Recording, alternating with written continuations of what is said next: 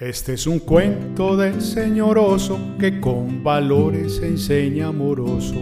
Para los niños y los mayores, a cada quien encuentra razones.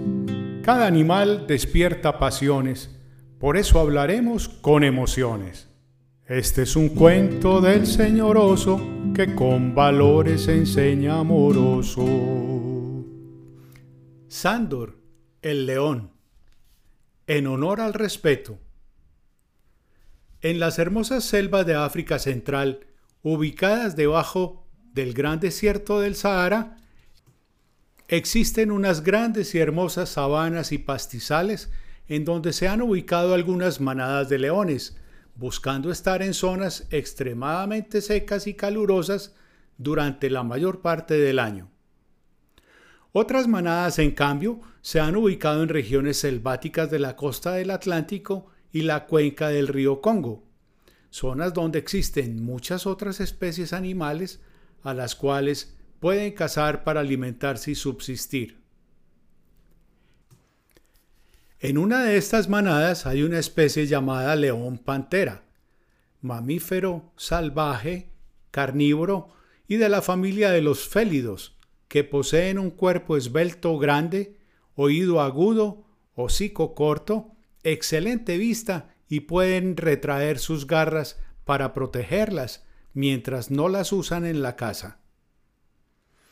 Los leones machos pueden vivir hasta 7 u 8 años y las hembras hasta 12 o 14 años en estado salvaje, dentro de un hábitat considerado protegido y seguro.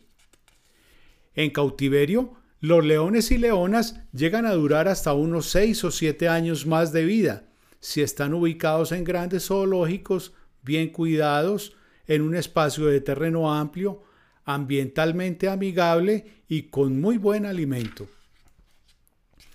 Entre la manada de leones pantera vivió hace mucho tiempo un león llamado Sándor, que era muy valiente, inteligente e inspiraba respeto en su comunidad por lo cauteloso, responsable y habilidoso que era.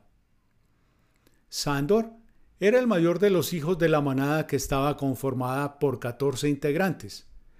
Esta manada se comportaba muy parecido a las demás familias de leones, pues eran muy sociables, jugaban y se revolcaban en la hierba, cazaban en grupo y marcaban su territorio con la orina para que otros leones lo respetaran y supieran que ese espacio ya estaba habitado por ellos. A Sándor le gustaba mucho compartir con los otros jóvenes menores que él, las leonas Calisa, Roncona y Petra y el león Tornado, y le gustaba enseñarles sobre el respeto por los mayores y la importancia de saber escuchar, sobre el amor por ellos mismos y sobre el cuidado del medio ambiente y la naturaleza. Para él, era muy importante velar por la protección de los recursos de la madre tierra, el agua, las plantas y los otros animales, y por esta razón les pedía siempre evitar la destrucción de las praderas, los bosques, los nacimientos de agua y las montañas cultivadas. Una noche, Calisa, la leona más joven del grupo, en oposición a las recomendaciones de Sándor, salió sola en silencio. Alejándose de la manada, buscó alimento y pasó cerca de una población de indígenas que estaba junto al río Manaure a escasos kilómetros de su hábitat. Sin discreción alguna, irrumpió en un bohío indígena, se hizo a un pedazo de puré de patatas que estaba cerca a la hoguera y revolcó sin querer el fuego, de tal manera que desencadenó un gran incendio que se expandió por toda la pradera quemando árboles antiguos y bosques tropicales. La comunidad indígena no podía controlar el fuego, entonces Caliza, muy asustada, corrió a despertar a sus compañeros leones para contarles lo sucedido. El león líder del grupo convocó a los animales de la región y entre todos, trabajando día y noche para sacar agua del río y controlar el fuego, consiguieron dos días después acabar con el desastre.